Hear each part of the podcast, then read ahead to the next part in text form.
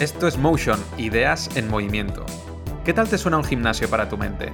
En este podcast pondrás en forma las ideas escuchando conversaciones variadas, como negocios online, creatividad, entrenamiento o filosofía. Un espacio para reflexionar y descubrir principios aplicables a lo personal y profesional, entendiendo el mundo desde la amplitud.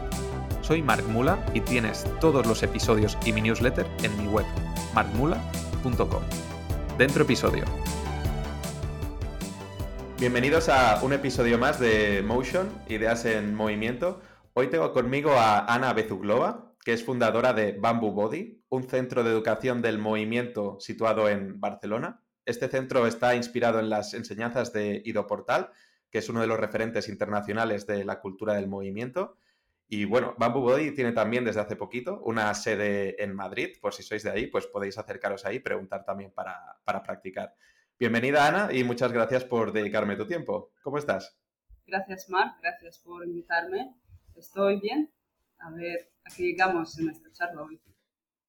Yo ya te conozco, bueno, un poquito la escuela de Bamboo Body, ¿no? Em, pero cuando se dice que es un centro de educación del movimiento, ¿no? Pues quizá la gente no tiene muy claro lo que es, ¿no? Así que para introducirlo, eh, ¿cómo le explicarías a alguien que no tiene ni idea de lo que es Bamboo Body o qué es esto de la cultura del movimiento? ¿Cómo le explicarías lo que es? Sí, mm, muchas veces pasa que cuando la gente se encuentra con esta idea de movimiento como tal, eh, se hace muy confuso, porque es bastante, es un concepto bastante amplio, amplio y embarca muchas cosas dentro. En el centro lo que hacemos es ofrecer educación a través del movimiento, pero que realmente llega a más partes de un ser humano. Y como tú has dicho, estamos uh, inspirados en las enseñanzas de Edo Portal. Yo he sido su alumna desde hace nueve años y sigo siéndola. Y él es, no es que es un referente en cultura del movimiento, el, la frase es el concepto ha iniciado en él. Él lo ha popularizado, eh, la palabra movimiento y movimiento como concepto de, mm, de una práctica ya existía y siempre existía, no es algo que nadie puede apropiar. Ah, pero mm, estaba más limitado donde lo podías escuchar, no sé, hace 20 o 30 años, en áreas de danza o teatro físico o trabajo somático, por ejemplo, como el de Moshe Feldenkrais. Ah, pero lo que ha hecho, ha hecho Edo es unificar un poco mm, diferentes disciplinas y crear un hilo conductor que las une todos. Y lo que muchas veces se confunde la gente cuando escucha eh, lo que él habla, cuando escucha lo que hablamos nosotros, los estudiantes, o en general cuando gente habla en práctica del movimiento, cuando es un enfoque generalista, ah, no es ir y hacer diferentes cosas un poco de aquí, un poco de allá, yo hago un poco de escalada, un poco de jiu-jitsu, eh, esto sería otra cosa, pero la práctica de movimiento, como con la M mayúscula, sería practicar los conceptos universales que unen todas las disciplinas. No practicar cada disciplina aparte, pero ir por debajo de la capa de especialización y buscar mm, las ideas fundamentales que los unen. Ah, por ejemplo, yo quiero mm, desarrollar coordinación no solo específica para un deporte o un arte, pero que mis alumnos pueden utilizar en cualquier área que tiene relación a movimiento físico a que vayan. Entonces, la educación que ofrecemos es esta. Creamos mm, cierta terminología de cómo hablar del movimiento, de cómo mm, estudiar su propio cuerpo y su forma de, expresarse, de moverse. Ah, también como observar movimiento de otros y a través de esta terminología entender lo que, qué es lo que ves. Y entonces cuando tú eres capaz de conceptualizar algo como el nivel de cognitivo, en ponerlo en palabras, tanto el nivel del cuerpo, de poder expresarlo tú cuando lo necesitas, ya puedes ir a cualquiera de estas disciplinas a aplicarte a cualquiera de las cosas que quieres hacer y vas a tener algo de base para aprenderlo mucho más rápido que si no lo tuvieras nunca. Entonces, no es que, mm, no sé, por ejemplo, nunca has jugado a fútbol y vas a jugar a fútbol y de repente no eres un Messi, pero sí que al hacer esta práctica que ofrecemos, tú vas a poder hacer bien las cosas que nunca has hecho en tu vida. Entonces, cuando tú presentas con una nueva disciplina, con una nueva mm, capacidad física, ya tienes los elementos de base de esta calidad que existen ahí y entonces los puedes utilizar. Y esto, esto hace que el cuerpo um, está como siempre en una posición neutra y desde esta posición yo puedo ir, vale, cuando yo quiero ah, hacer artes marciales, yo tengo información para aplicarme ahí. Cuando yo quiero hacer danza, yo tengo información para aplicarlo ahí. Cuando yo quiero hacer circo, tengo información, etcétera, etcétera. Entonces, esto es realmente la diferencia entre hacer diferentes disciplinas y diferentes movimientos en, en plural. Uh, y dice mucho esta frase que, la gente lo confunde mucho, porque es muy confuso. ¿Qué quiere decir? Ah, práctica de movimiento no es lo mismo que práctica de movimientos, con una S al final. Y esto es exactamente la diferencia que hay. Que nosotros practicamos mm, conceptos universales que encuentras en todos los lados. Ah, y luego, si nos aplicamos en diferentes disciplinas, eh, comparado con practicar diferentes disciplinas, pero nunca pasar de esta capa que es bastante superficial. Me gusta mucho la idea esta que, dices de conceptos universales, porque tampoco, tampoco es la idea de entrenamos todas las capacidades físicas, ¿no? Si has dicho, no, no entrenamos disciplinas diferentes, pero tampoco conceptualmente lo analizáis como todas las capacidades físicas, es decir, principios o conceptos universales, ¿no? Aunque esto supongo que es súper amplio, pero también para que la gente lo pueda visualizar, ¿podrías, por ejemplo, mencionar uno de estos principios o uno de estos conceptos? ¿Cuál sería, para, por ejemplo, para, desarrollarlo? Mm, coordinación, por ejemplo, como ya, ya, lo he nombrado antes, ¿no? Coordinación, em, por ejemplo, trabajamos mucho con concepto de, de conexiones dentro del cuerpo, que puede ser una conexión ipsilateral, que quiere decir que es el mismo lado del cuerpo, la extremidad izquierda con la otra extremidad izquierda y eh, derecha con derecha, y conexión contralateral, que sería derecha-izquierda, izquierda-derecha. Y en cualquier, mm, cualquier forma de atletismo, en cualquier deporte, eh, en danza, tú vas a encontrar este principio y cambio entre conectar el cuerpo de una manera o de otra entonces, cuando tú tienes este sistema descargado, por decirlo de alguna forma, dentro de tu cuerpo, da igual cómo se expresa. Pero este núcleo de coordinación ipsilateral a contralateral va a ser, eh, va a presentarse en todos los diferentes campos. Por ejemplo, luego si vamos a un nivel un poco más eh, metafísico, mm, sería la, la conciencia corporal. Porque tú no puedes hacer nada si tú no eres capaz de percibir el cuerpo y diferentes partes de él. Entonces, esto sería la base de todas las bases, el tener la capacidad de percibir tu propio cuerpo.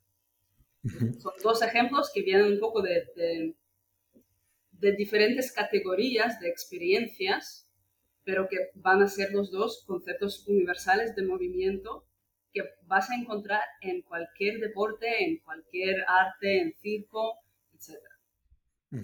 Mira, esto de, la conciencia corporal, bueno, si, yo digo algún término así que creas que no es, el apropiado, me, me corriges, ¿eh? pero o el tema de la propiocepción, me da la sensación de que en muchas actividades físicas o deportes es algo que se desarrolla como, consecuencia, ¿no? A medida que la gente le va, bueno, va refinando su técnica o su práctica, es una consecuencia, pero no le presta mucha atención, ¿no? Entonces sí que vosotros como que le prestáis una atención especial como desde el inicio, ¿no? Para que no sea una cosa desarrollada al azar, ¿no? Sino que sea a conciencia. Sí, correcto. Porque lo que te decía, por ejemplo, de coordinación este IPSI contralateral, lo hacen todos los deportistas de élite. Un boxeador lo hace todos los días miles y miles de veces. Las transiciones entre estas dos cosas y cuando le vas a, preguntar, cuando tú haces este golpe, ¿es uh, ipsi ipsi contra o contra ipsi contra? Él te va a decir, ¿qué? ¿De qué estás hablando? ¿Sabes? Pero a la vez, él tiene conocimiento dentro de su cuerpo de lo que es. Lo que ha hecho Ido es ponerle un nombre y sacar el concepto más a nivel de entendimiento cognitivo. Eh, entonces, todas estas personas obviamente tienen estos conceptos dentro, como tú dices, a través de la práctica, que a lo mejor boxeador no tiene algún otro parámetro dentro de su cuerpo, pero este sí. Y la conciencia corporal también, porque tú no puedes ser un deportista de élite sin tener conciencia corporal. Pero luego, si no es algo a que tú prestas atención intencionalmente, puede haber cosas que, que fallan. De hecho, muchas veces trabajando con deportistas profesionales, si yo llevo, mm, hablamos, seguimos hablando de este concepto, ya como yo he llegado, he llegado, yo les llego a explicar este concepto, que es bastante sencillo, y les doy diferentes herramientas para mm, trabajar e-, esta base, que sería mucho más eh, fundamental que todas las demás cosas que ellos hacen en su deporte específico. La mejora es, es un salto cuántico de repente, sin hacer fuerza, eh, cosas de cardio, etcétera, etcétera. ¿no? La mejora es mm, en un nivel mucho más profundo que el entrenamiento que solemos ver por ahí. Y incluso en principio, yo por ejemplo no, no trabajo con deportistas, no empiezo eh, primeros pasos cuando están en el medio de temporada, de lo que sea hay que hacerlo bastante alejado porque en principio puede ser que se empeoran en su deporte porque están operando con otro sistema completamente que no saben. Esto, si tú tenías un Lada Jiguli y de repente te compras un Ferrari, ¿sabes? cuesta un poco acostumbrarte a, nueva maquinaria. Y es lo que pasa, pero luego cuando el cuerpo, mm, el sistema operativo empieza a funcionar de otra forma, eh, ellos crecen mucho en su deporte. entonces, esto nos enseña que, estos conceptos, estos principios están como en jerarquía de las habilidades, están abajo del todo. Y esto es lo, que buscamos nosotros a, desarrollar. En general dirías, eh, ahora se me ocurre esta pregunta, que esta autoexploración, ¿no? Este conocimiento del cuerpo está en general como un poco abandonado en nuestra sociedad, porque me gusta que, además utilices esta palabra, conocimiento, ¿no? Porque muchas veces cuando hablas de conocimiento la gente solo piensa en cosas externas, pero conocimiento supongo que también debe entrar el autoconocimiento, y, pero incluso así, autoconocimiento, la gente solo piensa en, la psicología, pero el autoconocimiento también debería ser el, el conocimiento del propio cuerpo, ¿no? Claro, y es una pena para mí siempre porque yo, yo creo que la experiencia humana sin conocer a tu cuerpo no es plena. Y de hecho, la dicotomía este de cuerpo y mente, que como son dos cosas separadas, tampoco es cierta. No tiene ningún sentido si realmente lo, lo llegues a pensar. Porque para la comunidad de comunicación nos separamos en diferentes campos. Pero tú no puedes tener cuerpo sin cerebro y viceversa tampoco. una cosa es extensión de la otra. Yo siempre digo a mis alumnos, y ya he dicho en otras ocasiones, que ni son ni las dos cosas que pueden tener relación, ¿no? Como hay relación entre cuerpo y mente. Para mí son una cosa, es una unidad que no tiene, no, no se puede separarla. Podemos mm, tener un,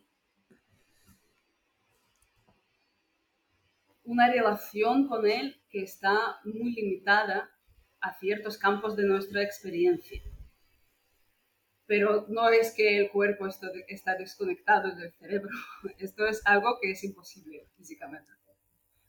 Sí, sí, bueno, utilizamos, es muy popular decir la expresión tengo cuerpo, ¿no? En vez de decir soy, soy, cuerpo. cuerpo. ¿no? Como si fuera una posesión, ¿no? Esto me parece, bueno, los que los que sentaron mucho las bases de esto, ¿no? Supongo Platón y Descartes sobre todo, que Descartes habla del cuerpo mecánico, ¿no? Y del, y del, del, cogito, ¿no? Que lo controla, que nos ha, nos ha heredado un montón de conceptos aquí en, en la filosofía occidental, pero luego poco a poco ya lo hemos ido liberando. Como tú dices, es como cómodo, ¿no? Hablar de cuerpo y mente, pero que en realidad, pues eso, somos, somos todo lo mismo. Sí, sí, Deus en la máquina. Y esto ha hecho mucho daño, creo, a nuestra forma de conceptualizar las cosas, porque no somos máquinas. Y pensar el cuerpo como en una máquina es erróneo completamente, porque no funciona como una máquina.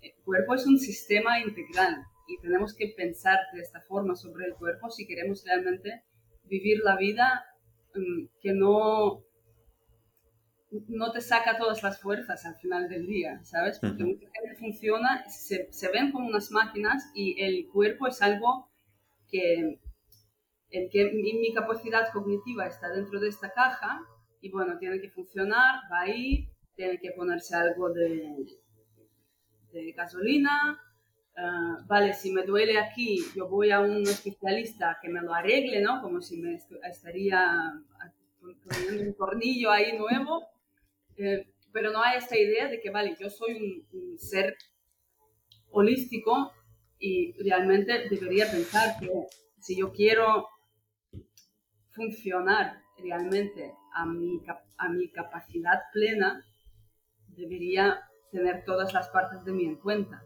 Porque si no los tengo en cuenta, mm, hay separación de funciones y yo nunca estoy en el mismo sitio al mismo tiempo. Si yo estoy con, con, mi cuerpo de forma mecánica, estoy poniendo la comida, pero estoy pensando en lo que voy a hacer hoy por la tarde y mientras estoy sintiendo rabia porque me he peleado con mi madre por la mañana, por un ejemplo, ¿no?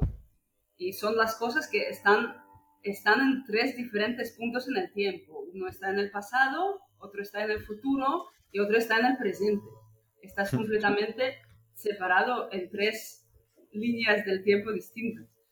Y desafortunadamente es como muchas personas viven toda la vida sin cuestionarlo de ninguna forma.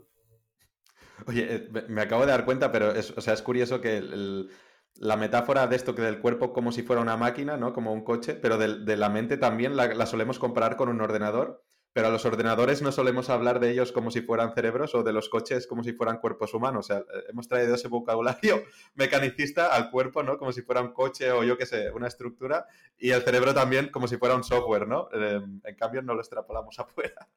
Sí, porque es algo que conceptualizamos, ¿no? Cuando empezaron, Borelli empezó a, estudiar, a escribir estudios de biomecánica, lo nombró biomecánica. Y entonces, todas las... Y ha sido un paso muy grande para empezar a aprender cómo nos movemos, etc. Mm, pero ya, como era erróneo el pensamiento, pero esto pasó durante el comienzo de la evolución industrial, cuando las máquinas empezaban a tomar más fuerza y tener más presencia en la vida de día a día de cada persona. Y entonces, mm, claro, de forma consciente o inconsciente, esto ya no lo vamos a saber, de percibir todo esto, de mm, conceptualizar un mundo de nueva forma, porque aparecían nuevas partes en él que no existían antes, las máquinas mecánicas. Y vale, esto ha sido lógico, ¿no? Hacer una, paralela entre el cuerpo y la, máquina y empezar a estudiarlo desde este punto de vista. Lo mismo con los ordenadores. No hemos empezado a estudiar la mente hace muchos años, hace 100 años y eso, en, fin de, en principio del siglo XIX, ¿sabes? Y ya cuando aparecieron ordenadores y cuando la, la ciencia de psicología empezó a, a entrar en su, um, ¿cómo decirlo en castellano? Uh, ¿Apogeo o época dorada? No lo sé. Sí, algo así. ¿Cómo, cómo se llama cuando los flores, eh, Ah, eh, florecimiento. Sí. el florecimiento, esta, es la palabra que buscaba. En su, cuando entró en su época de florecimiento, coincidió también con la aparición de, de, ordenadores. Si lo fijas así en el tiempo, más o menos son las mismas, las mismas épocas. y, y claro, vale, empezamos a conceptualizarlo porque tenemos algo em, externo que nos recuerda a cómo funciona nuestra propia maquinaria, ¿no? Y, y, no es así. Esto es una cosa en sí mismo. Em, y más y más ahora la ciencia empieza, esto ya en las religiones de antes, las, las corrientes filosóficas ya hablaban de esto, pero ahora como nuestro nuevo Dios es la ciencia, en Occidente por lo menos, ahora ya empezamos a, a, llegar ahí, que vale, tenemos que ver el cuerpo y la mente de una forma más conjunta, que la mente no funciona como ordenador, que el cuerpo no funciona como una máquina, pero hasta que esto se haga mainstream va a pasar bastante tiempo si llega en algún momento. Oye, Ana, para saber un poco más de tu historia personal, pues, tú vienes de practicar pues, deportes tipo motocross, ¿no? O muay thai o, entrenamiento personal. O sea, que venías de un paradigma, supongo, eh, que lo veías todo también pues, con volumen, intensidad, frecuencia, ¿no? Vectores de fuerza, ¿no? Como de un paradigma más tradicional. ¿Cómo descubres esto de, la cultura del movimiento entonces? Eh, sí, como dices, he estado siempre haciendo deportes. Yo he competido cuando era pequeña en uh, carreras de velocidad, de velocidad, de 100 metros. Luego hacía motocross, eh, más tarde ya, en, cuando, en mis 20. Hacía surf, hacía muay thai. Eh, trabajé también de entrenador personal, he hecho fitness, he hecho yoga, cosas. Y encontré a Ido hace nueve años por casualidad, absolutamente. Estaba haciendo en este momento otra cosa que era street workout, calistenia, em, y una chica estaba en la playa en Barcelona mm, cuando todavía eran dos barras, ¿sabes? De tiempo de Olimpiada, ahora tienen unas barras ahí súper bonitas y tal. Em, y vino una chica y me dice, ¿te puedo hacer una foto? y me ha hecho una foto, luego nunca la volví a ver y una vez caminaba por la calle, me encontré con esta chica y digo, oye, tú, así, tal. Y empezamos a hablar uh, y ella me, al final hemos pasado, no sé, dos, tres horas hablando ella me nombró, yo le he dicho que yo estoy buscando algo que me pueda ayudar porque en este momento eh, tenía un amigo que tenía un accidente de motocross y intentaba a través de entrenamiento ayudarle a, a recuperar, pero yo entendí que yo no tengo ninguna herramientas realmente dentro de fitness que le pueden ayudar a esta persona. Y me nombró Aido Portal, me escribió así el nombre en papel, me lo dio. Yo fui a casa, abrí YouTube y estaba todo el día mirando los vídeos, viendo el blog. Por la noche les escribía correo y el día siguiente pagué online coaching y empecé a hacerlo. Sigo siendo amiga con Samantha, la chica que al día de hoy. Ella sigue también estudiando conmigo y pues era una casualidad. Era una cosa que ha pasado, que no sé si hubiera pasado de alguna otra forma si no conociera a Sem, pero esto era la historia básicamente que un encuentro absolutamente aleatorio en la playa. Así, es como conocí a Ivo Esto es fascinante, o sea, estar en el lugar, o sea, si tú esa mañana te hubieras ido a hacer otro deporte en vez de estar en ese parque de calistenia y no hubiera pasado Samantha, y, le hubieras llamado la atención por alguna cosa o que ya hubiera decidido ir a tomar un café, pues quizás estarías haciendo otra cosa totalmente diferente, ¿no? Es posible, es posible, Era, era un momento muy adecuado en mi vida porque pasaba por un tiempo muy oscuro y al, al, ver lo que está haciendo Edo, me, llamó la, me llevó la atención y en este momento él hacía cosas que son muy llamativas, hacía acrobacias de capoeira, anillas, eh, verticales, movilidad, que esto llama tanto atención a la gente que todavía muchos piensan que esto es hacer movimiento, hacer moción, acrobacia, verticales, un poco de movilidad, que forma parte también y es importante y también como dices hay un momento de evolución. Si tú a mí hace nueve años, cuando yo hablé con Sen, me decías lo que te estoy diciendo y ahora, yo te diría, estás loca, vas a hacer mis repeticiones, ¿sabes? De, de China. Ah, pero en este momento algo me llevó la atención, pero no solo, obviamente su forma de mover es muy peculiar y es muy llamativa. Hay muchos más acróbatas y bailarines que mueven incluso mejor que él. Pero lo bueno de Ido que Ido no tiene talento físico ninguno. Gente piensa que, que, que sí, pero si lo conoces, todo lo que él hace está hecho a base de entrenar muy, muy duro.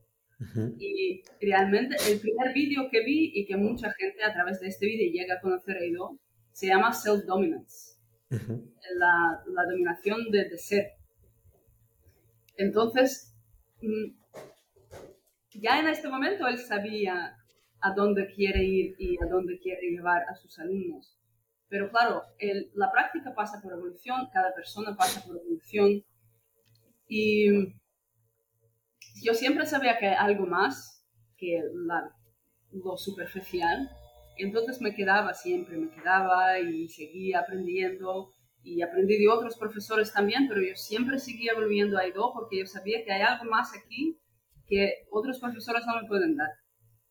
Y, nunca arrepentí de nada y ha sido una evolución que yo puedo también observar y es lo que tú dices. La gente viene de este paradigma de pensar de cierta forma sobre actividad física y muchos vienen del mundo de fitness y les cuesta muchísimo a deshacerse de este paradigma. Yo veo muchas personas, no por ser malas personas, pero solo por no ver algunas cosas, siguen, en vez de ellos hacer un paso más y acoplarse a estas ideas y desarrollar su práctica de otra forma, intentan hacer al revés, llevar la práctica del movimiento que he proponido a, a fitness y hacer, vale, yo ahora en vez de hacer 10 eh, eh, repeticiones de China, voy a hacer 10 repeticiones de lizard crawl y 10 repeticiones de, pino, ¿no? De, de subidas al pino sin, perdiendo completamente de vista lo que está en el centro de todo esto y cogiendo solo lo superficial. Esto también es un paso en el proceso y algunos llegan a pasar al siguiente paso, algunos no, y también es normal. Cada uno es capaz de, de escuchar algo cuando tiene las orejas para esto, y no un segundo antes. Yo, yo descubrí a Aido Portal, supongo que le pasó a, mucha gente y no sé si tú personalmente notaste este boom, pero ahora ya no es tan popular, pero cuando Conor McGregor estaba en, el top of, the mind de, las MMA, ¿no? Hubo un día que se presentó y empezó a hacer como unos entrenamientos raros, que decía que hacía, ¿no? Raros así, cuando descansaba, ¿no? Así, siguiendo a Ido Portal, y empezó a salir, ¿no? Con él, este es el, el, entrenador de movimiento de Conor McGregor, y yo, ¿quién es este? Y entonces, como que le empecé a investigar, y no sé si ahí pegó también un boom un poco de esta práctica, o sea, o se acercó de gente que en realidad... Mmm, mejor que no hubieran venido al estudio. Sí, esto era, porque esto ha sido hace cinco años. Yo estaba estudiando conmigo durante bastante tiempo y, y, hubo un momento cuando de repente empezó a llegar la gente que viene, que, que ve que están ahí en fitness, en las pesas, hacer repeticiones, tal. Y ellos llegaban a Movement Camp, por ejemplo, donde hacemos conceptos muy útiles y cuando enseñaba clases, no sé, Shai Faran, que es súper cerebral y ya viene de danza y te hace sentir completamente descoordinado y tonto en sus clases porque hace cosas súper extraordinarias con tu cuerpo y la gente dejaba de ir a las clases porque han venido a hacer verticales. Pero luego iban a la clase de Shai y decían, ¿esto qué es? O, no sé, o que ido en vez de hacer uh, lizard crawl, te hace trabajo del suelo de danza contemporánea, ¿sabes? Y decían, yo no he venido para hacer esto, yo he venido para hacer otra cosa. Y sí que ha pegado un pico y luego otra vez empezó a bajar y yo creo que este pico incluso ha ido mismo no le, le ha servido bastante para, para que la gente llegue a escuchar su mensaje, pero sí que también ha hecho mucho daño a la vez, porque los que no están todavía preparados para escuchar este mensaje, pues lo llegan lo bajan a nivel donde están en vez de subir hacia él. Y es una pena porque para mí cualquier persona camina por este planeta se beneficiará, beneficiaría de hacerlo. Cualquier persona, sin dependencia de nada más. Pero también, por otro lado, es para todos, pero no es para todos, por esto mismo que mucha gente ni quiere escuchar estas ideas. No quieren escapar de él y mejor, ¿sabes? Como en Matrix, en... Uh, la pastilla roja y el azul. La pastilla roja, cuando él comió, cuando había uno que les uh, traicionó todos y dijo, no, no, tú me das la pastilla roja porque yo ah, quiero sí. a dormir.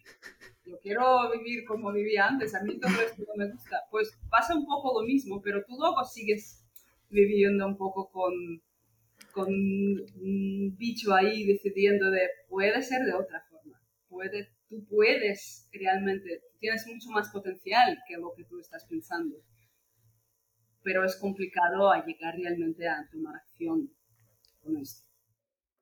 Y al, ser, al ser movimiento en mayúscula, ¿no? En vez de movimientos, entiendo pues eso, que es una práctica que, aborda tantos, tantas áreas o tantos conceptos.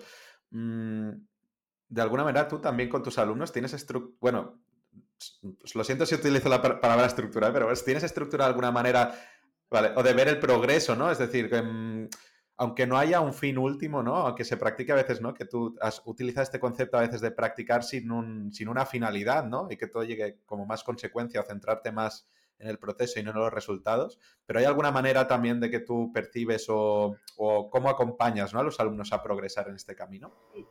La palabra estructura no es mala. Ahí todo lo que estamos hablando es un problema. Pero luego hay otro problema que viene mucho de danza contemporánea, de teatro físico, de cosas más somáticas, donde la gente solo juega, solo explora, solo hace cosas muy abiertas, sin ninguna estructura, y esto también es un problema porque no, llega, no llegas a ningún lado en el sentido de que no hay tanto aprendizaje realmente en esto, aunque sirve para muchísimas cosas. Hay que saber utilizar diferentes metodologías y diferentes parámetros. Y esto es lo que hago con mis alumnos en, las clases. Yo, mi pensamiento está hecho para cinco años adelante. Todos los que quedan conmigo durante este tiempo o más, pues van a pasar por un proceso de transformación.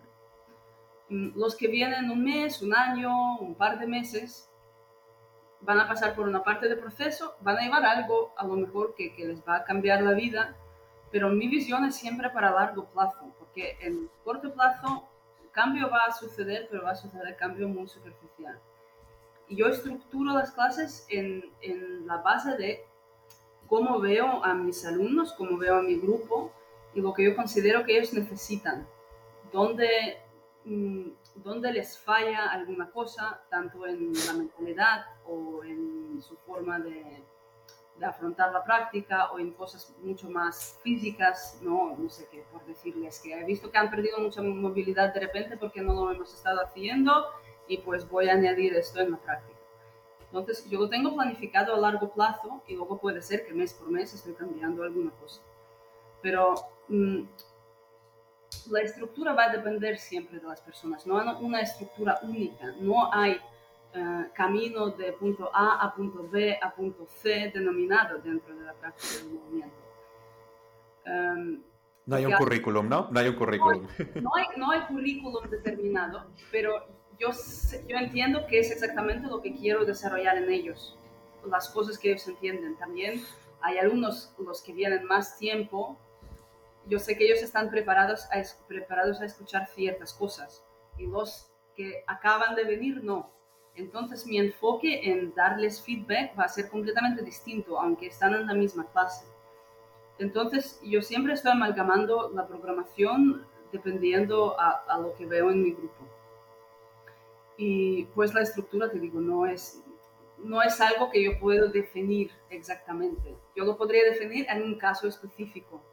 Si yo, por ejemplo, mm, empiezo a trabajar con un deportista y veo que, vale, no necesita que yo le enseñe práctica de movimiento que yo hago con mis alumnos, que es muy amplia.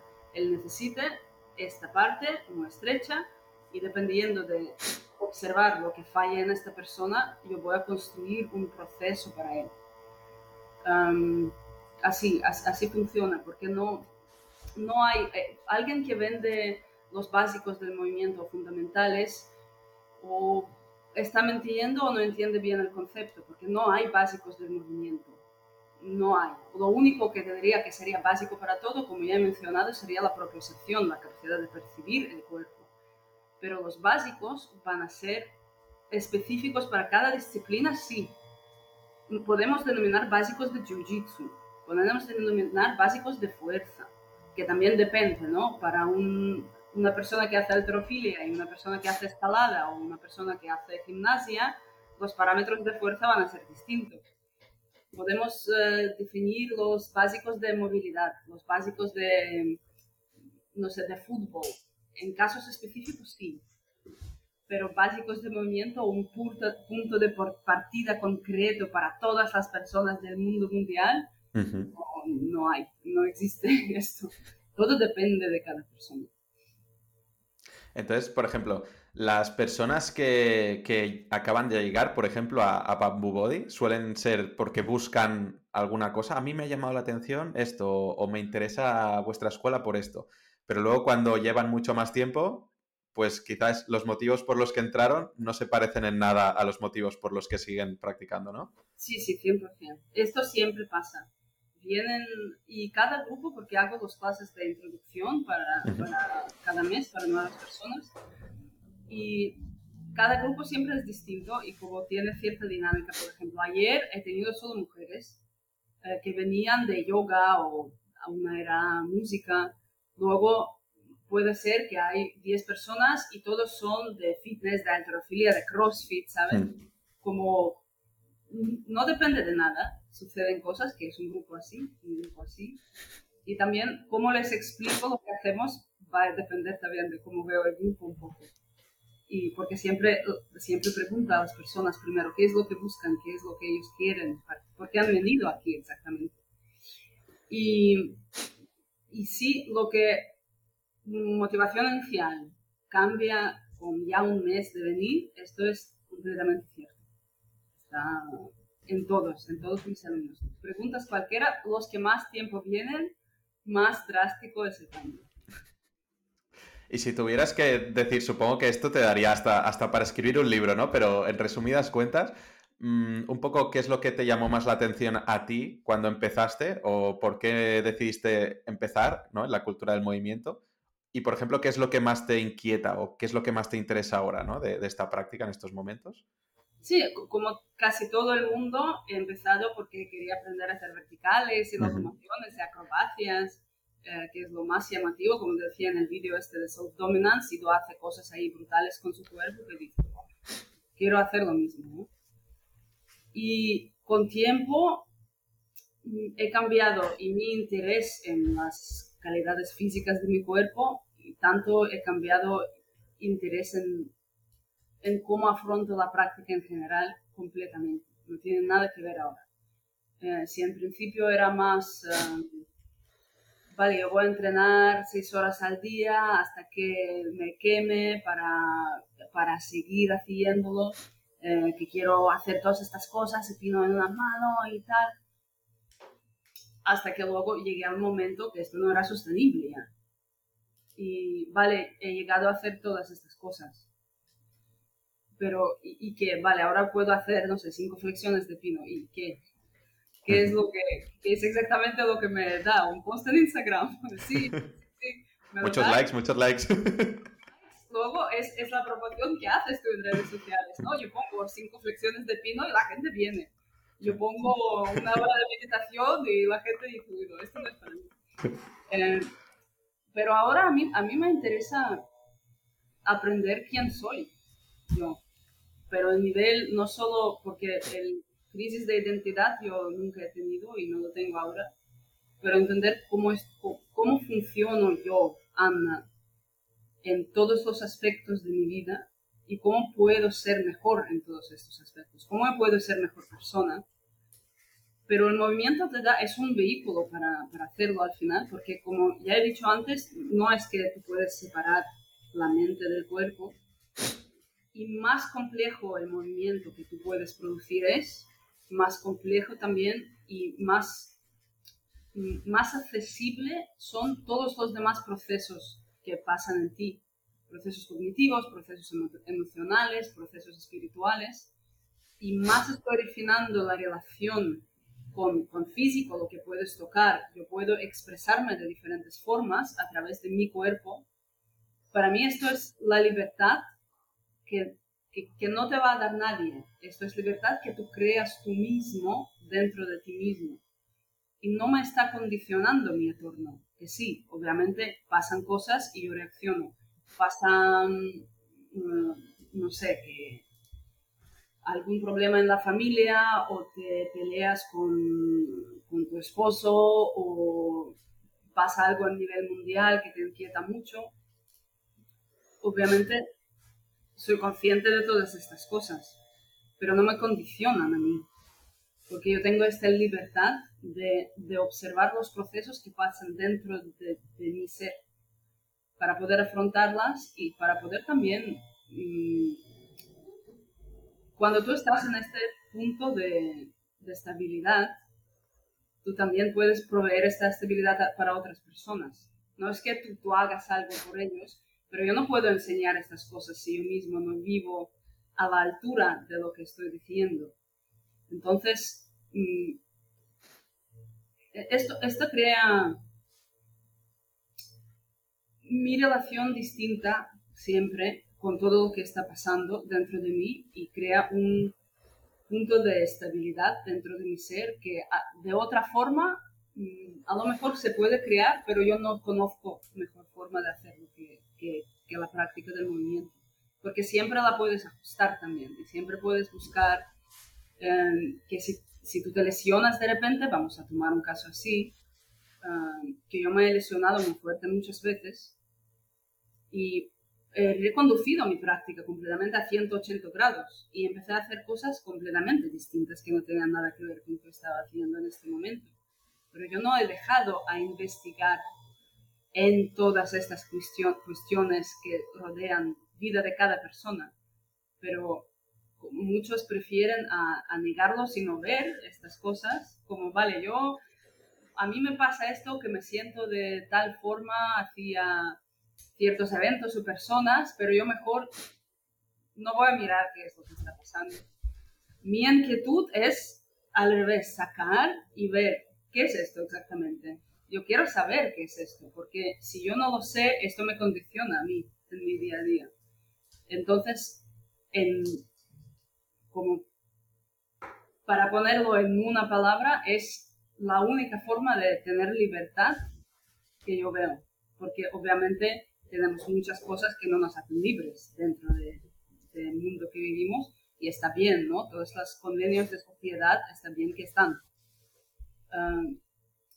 Pero a la vez, tener esta responsabilidad, este, este núcleo dentro de, ti mismo, yo creo que le falta mucho a muchas personas y haría mucho bien a muchas personas, porque no, en este, en este punto no existen todas estas cosas pequeñas que te molestan, que, no sé, las cosas feas en relación a otras personas y, y en general, pues puedes estar decidiendo cómo te actúas día a día, en vez de algo que tú no eres capaz de controlar, controlar decide por ti.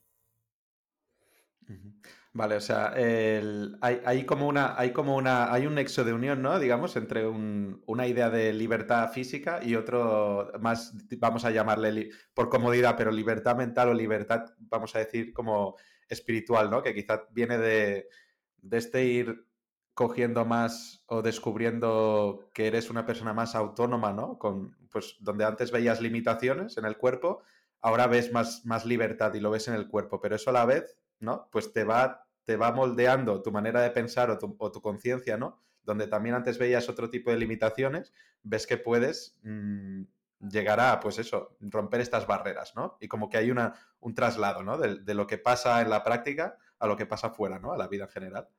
Claro, es que esto está coleccionado y hay mucha ciencia ya que te lo explica y de hecho yo cuando veo a una persona moverse de cierta forma, yo puedo ya saber cómo es esta persona, el nivel de, carácter. Hay algo en el movimiento que, que te da información sobre esto.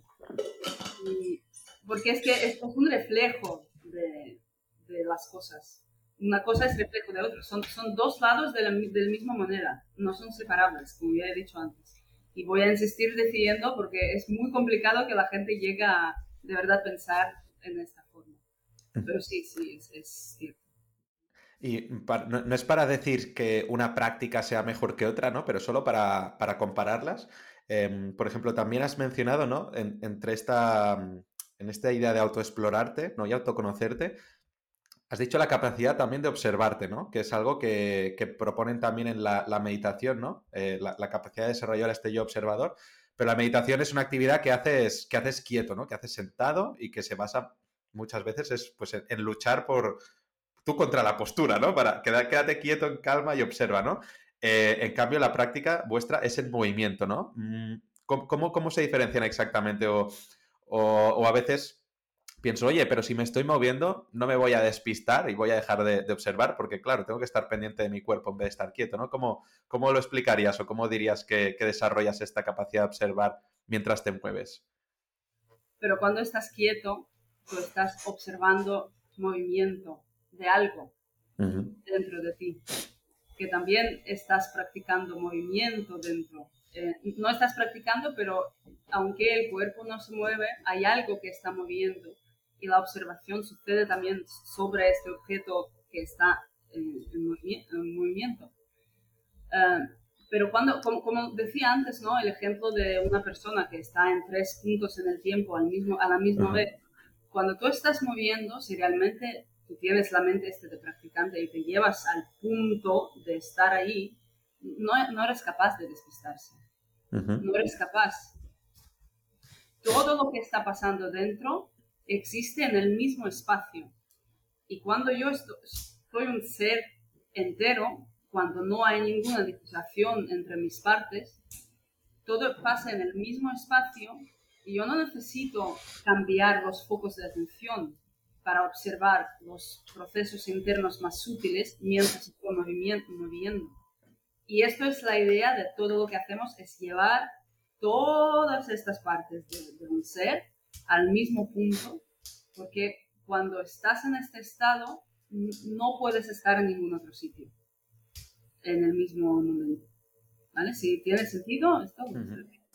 yo, yo, creo que sí. Y bueno, a mí me recuerda, ahora hace años que no, que no practico, pero yo hice mucho tiempo karate Shotokan y, y de las artes marciales que he hecho, algunas me gustan más o menos, pero para mí el Shotokan, o al menos como lo enfocaba mi maestro, es con lo que he desarrollado más conciencia corporal por cómo enfocaba el tema de las catas, de las formas, ¿no? Y, que él también las enfocaba, él, a veces, yo quizá en, a aquel entonces no lo entendía tanto, ¿no? Pero como meditación en movimiento, decía él, ¿no? Y es verdad que el karate, los movimientos en sí son, son muy rígidos, muy, muy rectilíneos, pero bueno, cuando, cuando te focalizabas en, en, los movimientos, ¿no? Y hacías esa coreografía como pautada, pues sí que, sí que sentías de alguna manera esta, esta autoexploración o esta sensación de, de estarte conociendo, ¿no?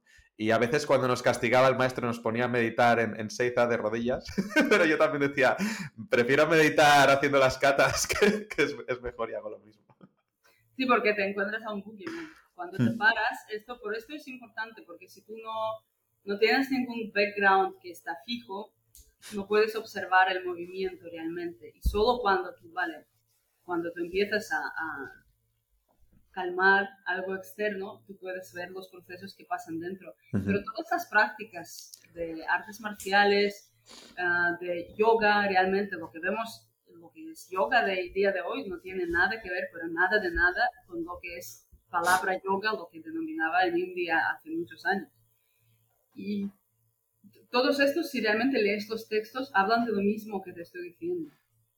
Pero claro, luego, a largo del tiempo, lo que pasa que se queda solo con la forma externa de, los movimientos, que no ya tiene ninguna función ni para darte, ¿sabes? Ni para desarrollar algunas capacidades físicas. Pero, pero han dejado como algo arcaico que estamos arrastrando, pero ya hemos perdido el núcleo de, lo que estamos haciendo muchas veces. Desafortunadamente pasa mucho esto. Sí, es que el, yoga ha evolucionado mucho hacia un yoga fitness, ¿no? Quizá, basado en, lo físico. O como mucho, sí que se habla de, relajarte, ¿no? Pero ya está, para liberar el, estrés, ¿no? Em, y con la meditación pasa un poco lo mismo, ¿no? Que obviamente, bueno, liberar el estrés ya es un gran beneficio, no, no, es, no es por menospreciarlo, ¿no? Pero que el potencial que tienen estas prácticas, pues que es mucho más amplio, ¿no? Que lo que simplemente se, se, ve o lo que se populariza, pues en, los periódicos o en los medios de, comunicación, ¿no? Sí, definitivamente. Hay un buen libro que se llama The Yoga Body. Eh, no, no recuerdo quién es el Singleton. The Yoga Body. Singleton, no sé, no, no sé. Mark Singleton, Yoga que te describe cómo ha cambiado la práctica de yoga. Eh, y lo que, lo que más curioso es que cuando llegó yoga al accidente en principio del siglo XX, y luego volvieron otra vez los occidentales a India, los occidentales con sus ideas de yoga han influenciado a los indios y han cambiado el yoga dentro de India, porque había muchas cosas que ellos hacían que en Occidente se veía como algo sucio, algo que no puedes hacer en una sociedad eh, civil, ¿no? Y entonces lo han descartado completamente y luego han vuelto, como tenían tanta influencia en este momento con la cultura en India, ellos mismos han influenciado y luego ni en India la gente recordaba lo que había antes. Y es, es, es un libro muy bueno, hay mucha gente que hace yoga, luego... Eh, se va a cuestionar mucho lo que están haciendo. ¿eh? Y a muchos no les gusta que esto le lleva a su atención, pero desafortunadamente es lo que es, es lo que hay. Es historia y ahora es otra cosa que hace mucho beneficio a personas en todo el mundo, pero no es lo que, lo que era la intención en principio de yoga. Yo, yo, yo también he, practicado yoga durante, durante años y, o sea, si, te soy, si te soy sincero, yo lo dejé de practicar por, por, porque sí que estaba muy cargado de espiritualidad, pero a un tipo de espiritualidad con el que yo no me identificaba, que era la hinduista, ¿no? Entonces, pues con todo el tema de, de los chakras o con la, la, filosofía hinduista, pues no me sentía como muy, muy identificado, ¿no? Pero sí que es verdad que, bueno, con los años también he ido haciendo lecturas, ¿no? Y que se pueden enfocar algunas prácticas con, con lo que algunos llaman espiritualidad laica, ¿no? Y que el yoga o que otras prácticas, pues, eh, sin necesidad de creer algo místico, pero sí que te pueden servir, por ejemplo, para romper esta dualidad que tú has dicho, ¿no? Entre, entre la mente y el cuerpo, eh, que también es un objetivo de la práctica budista, pero que tú puedes llegar a ellos sin necesidad de creer ni en el budismo, ni en el hinduismo, ni en el yoga, ¿no? Pero que son cosas que, están en el corazón de la práctica, ¿no? Romper la dicotomía y ver la, unidad y se podría llamar, bueno, no sé, espiritualidad o sensación de trascendencia y, que están ahí, ¿no? Y, y, esto es una de las cosas que me llama la atención y sigo practicando yoga, pero a la vez no me gusta llamarle yoga, pero por mi experiencia personal, ¿eh? Porque lo vi como muy cargado siempre la práctica que hice de de esta religión hinduista, ¿no? Que no, que no me acaba de identificar. Y bueno, me voy moviendo hacia, hacia explicaciones más laicas, ¿no? Pero esto de separar mente y cuerpo creo que es como súper importante y súper beneficioso y que aunque por mucho que te lo expliquen, hasta que no te pones a practicar, no, no sabes explicar no sabes entenderlo muy bien.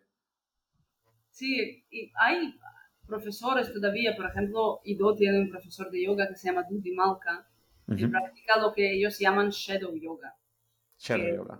Es, esto va mucho a grano de, de descubrir todas partes del ser humano. ¿eh? Y es muy, muy, duro el nivel de...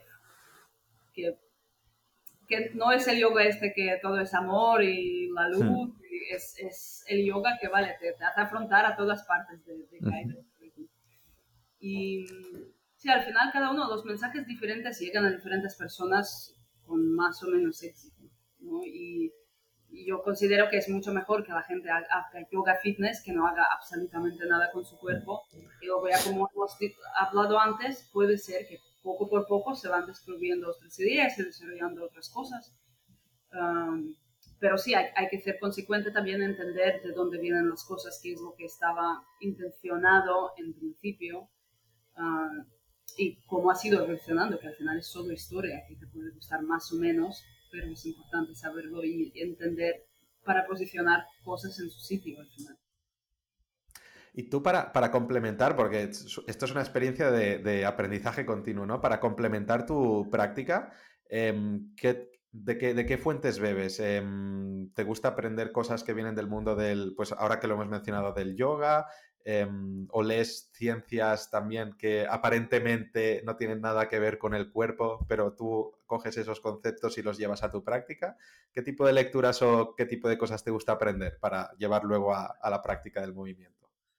Sí, yo pues, soy muy de leer, siempre me ha gustado mucho por la simple razón que no tuvimos tele y esto era lo, único entretenimiento que tenías accesible. de que de hecho estoy muy agradecida hoy en día. Y yo, yo sigo practicando con Edo, yo tengo una práctica física bastante estructurada por él y luego tengo algunos días donde sí que hago cosas que son de mi propio interés. Yo trabajo con la voz, por ejemplo, mm. tengo una muy buena profesora aquí en Barcelona que ahora ha tenido un bebé y no da clases, pero eh, sigo practicando por mi cuenta. Um, por ejemplo, es algo que es de mi interés personal, pero que tiene mucha relevancia con todo lo que hacemos. Y entonces es como mi, trabajo de investigación, pero también que me ha llegado por, por, por algo que me ha interesado más de esto. Uh, y leer, yo leo todo de arquitectura, física, filosofía, historia, uh, las novelas, uh, porque en, en, todo hay algo que tú puedes llevar siempre a, y crear el mapa de conceptos y de categorías mucho más rico para ver el mundo, para posicionar las cosas con que te estás encontrando en tu vida.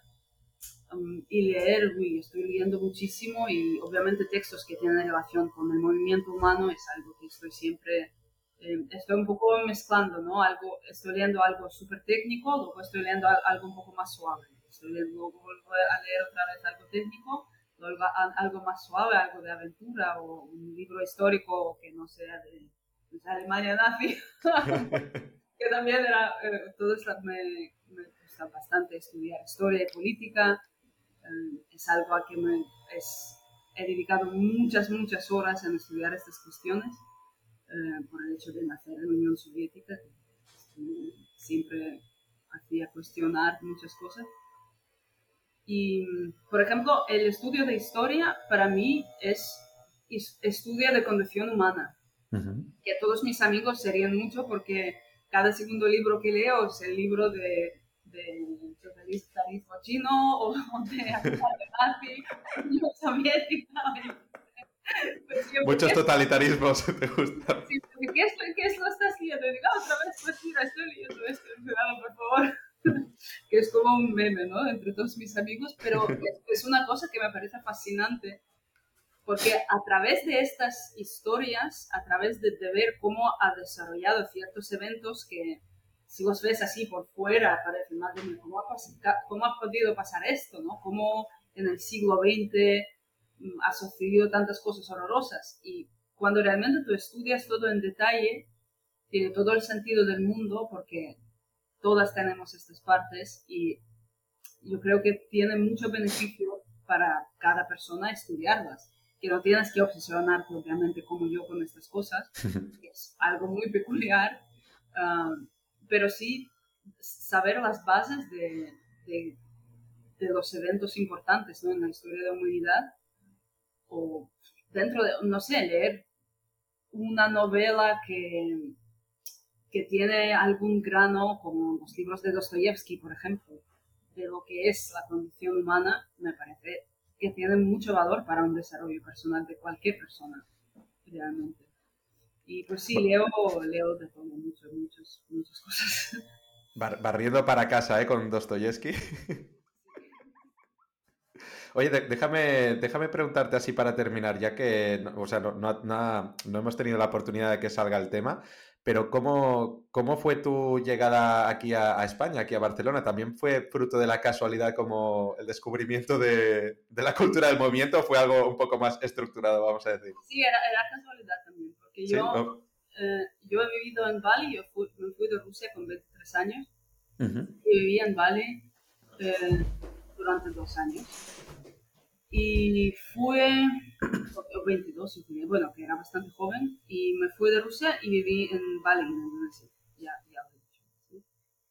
Y ahí empecé a hacer motocross, y estaba haciendo motocross durante todo este tiempo, y me fui a Gran Premio de MotoGP a Malasia.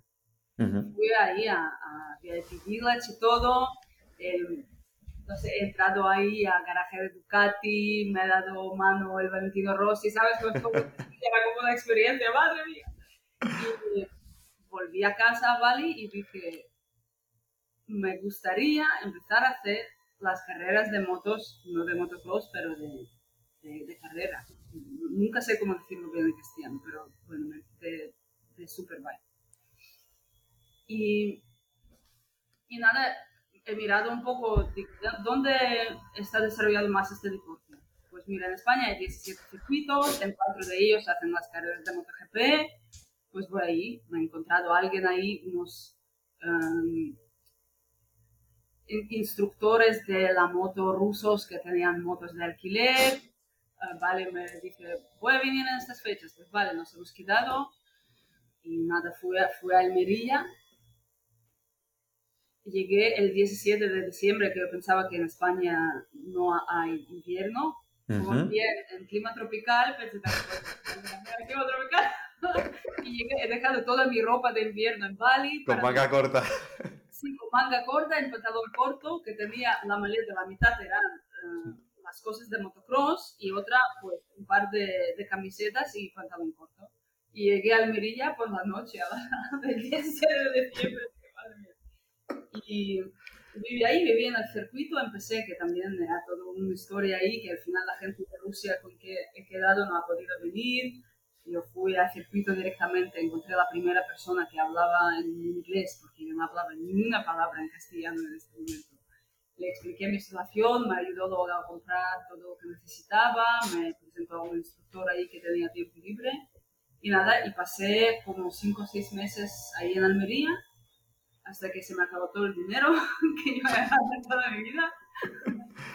y decidí, vale, aquí porque en Almería no hay mucho trabajo. Y dice, voy a ir a Barcelona. El plan inicial era ir a Barcelona y luego volver a Almería, seguir haciendo de los, las motos, pero las cosas se decidieron de Muy bien. Y si tuvieras que, que decir algún algún contraste, por ejemplo, entre, entre la cultura en la que te has criado ¿no? y la cultura aquí, aquí española? Em, ¿Cuáles dirías que son los, bueno, los que más te han sorprendido, los que más te llaman la atención?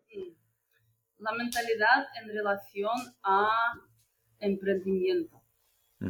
Esto es lo que más para mí todavía no puedo entender porque es así en España. Es como hay, está visto con muy malos ojos el emprender, hacer tu propio negocio. Hay una mentalidad de funcionarios aquí. La gente prefiere estar cómoda, pero no esforzarse mucho y van a estar en el trabajo que odian toda la vida, pero no van, no van a esforzarse para cambiar su calidad de vida. Mientras en Rusia todo el mundo siempre está con las ideas, la gente está emprendiendo, em, la gente hace contactos, hace nuevas cosas y es algo que la gente siempre alrededor los ves en, en, la búsqueda de, se buscan la vida todos, siempre. Porque claro, no hay ningún, estás ahí solo y tienes que preocuparte de, tú, de ti y los tuyos. Mm, pero para mí lo que veo es mucho más fructífero en Rusia, Rusia porque esta mentalidad hace que gente tiene muchas más ideas novedosas, uh, se arriesga mucho más en la vida toma unas decisiones muy drásticas, por ejemplo, lo que te acabo de contar, ¿no? De venir a España así, tal cual. La gente me dice aquí, uy, madre mía, qué valiente es, que es una cosa, uy, pero para mí era como yo quería hacerlo y yo no tenía ninguna duda que yo puedo hacerlo. Es como, luego encontré en realidad que no, pero me reconducía en otras cosas y los fallos y lo que vale, no me ha salido esto, voy a buscar otra forma, no me ha salido esto, voy a buscar otra forma. Aquí en vez es, esto, es vale, pues si no me salen las cosas, pues yo no voy a buscarlas, yo voy a esperar, que obviamente no son todos así, pero como norma general en cultura, mm, yo he encontrado esta diferencia y me cuesta entenderlo porque es que yo siempre deseo tanto que la gente vive hacia su potencial más elevado, que todos los tienen, y esta mentalidad para la gente y los bloquea en uh, realizarlo. Y me da mucha pena. También llegar tarde, pero bueno. es una cosa que estoy acostumbrado y no... Culpable a veces, sí, sí, culpable también, sí, sí. Pero bueno, lo que, lo que decías, ¿no? De aquí España, yo también siento que hay, una relación, en España muy, muy extraña con el dinero también, ¿no? Con ganar dinero que enseguida se pone bajo sospecha. La persona que gana ya un poco de dinero, habrá hecho algo malo o será porque explota a la gente, ¿no? Siempre se pone bajo sospecha o, bueno, es, es, en escepticismo, ¿no? Mejor, mejor estar todos mal porque parece que hay virtud en el hecho de estar mal, pero si alguien consigue algo es porque algo ha hecho, algo malo ha hecho.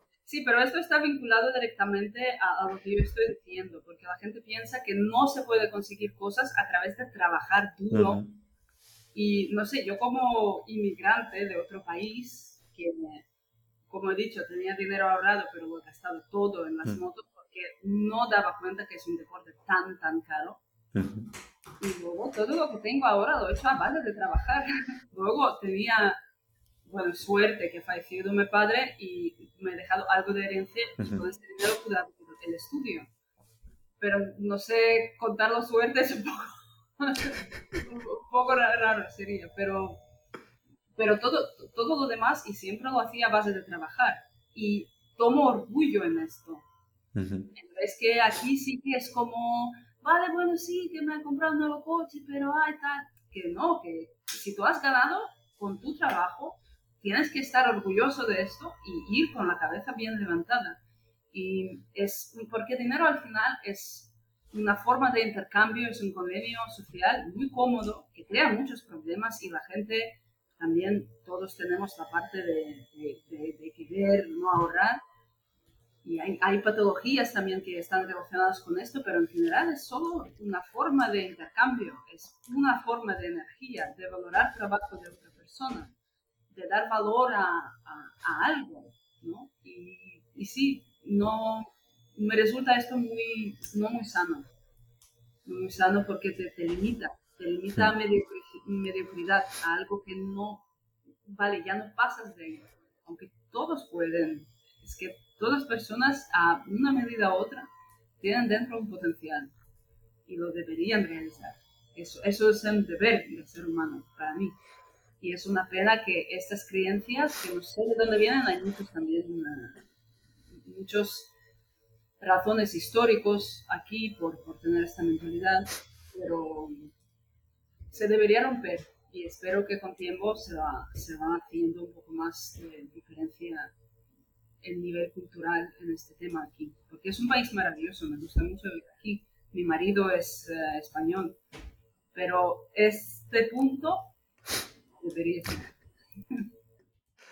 pues con este llamamiento final a, que todo el mundo desarrolle su potencial, no sé si todo el mundo ha de emprender, pero todo el mundo quizá puede explorar su cuerpo un poco más, ¿no? Entonces, para desarrollar nuestro potencial pueden acercarse a Bamboo Body, de momento en Barcelona y, en Madrid. Y si te quieren seguir en redes sociales o, en vuestra página web, que es eh, bamboobody.com, me parece. Eh, bamboobody.es. Punto es, vale. Lo pondré cuando haga la entrada de WordPress, lo pondré en las notas del episodio. Y vuestra cuenta de Instagram también es donde sois más activos, ¿verdad? En esta red social. Eh, sí, de Bamboo Body PCN, BCN, eh, no bien, sí, exactamente. Perfecto, pues también hablabas de la palabra orgullo, pues para mí ha sido un orgullo tener esta conversación contigo y, traerte aquí en el podcast, así que muchas gracias Ana por, por tu tiempo. Muchas gracias Marc, un honor. Un saludo.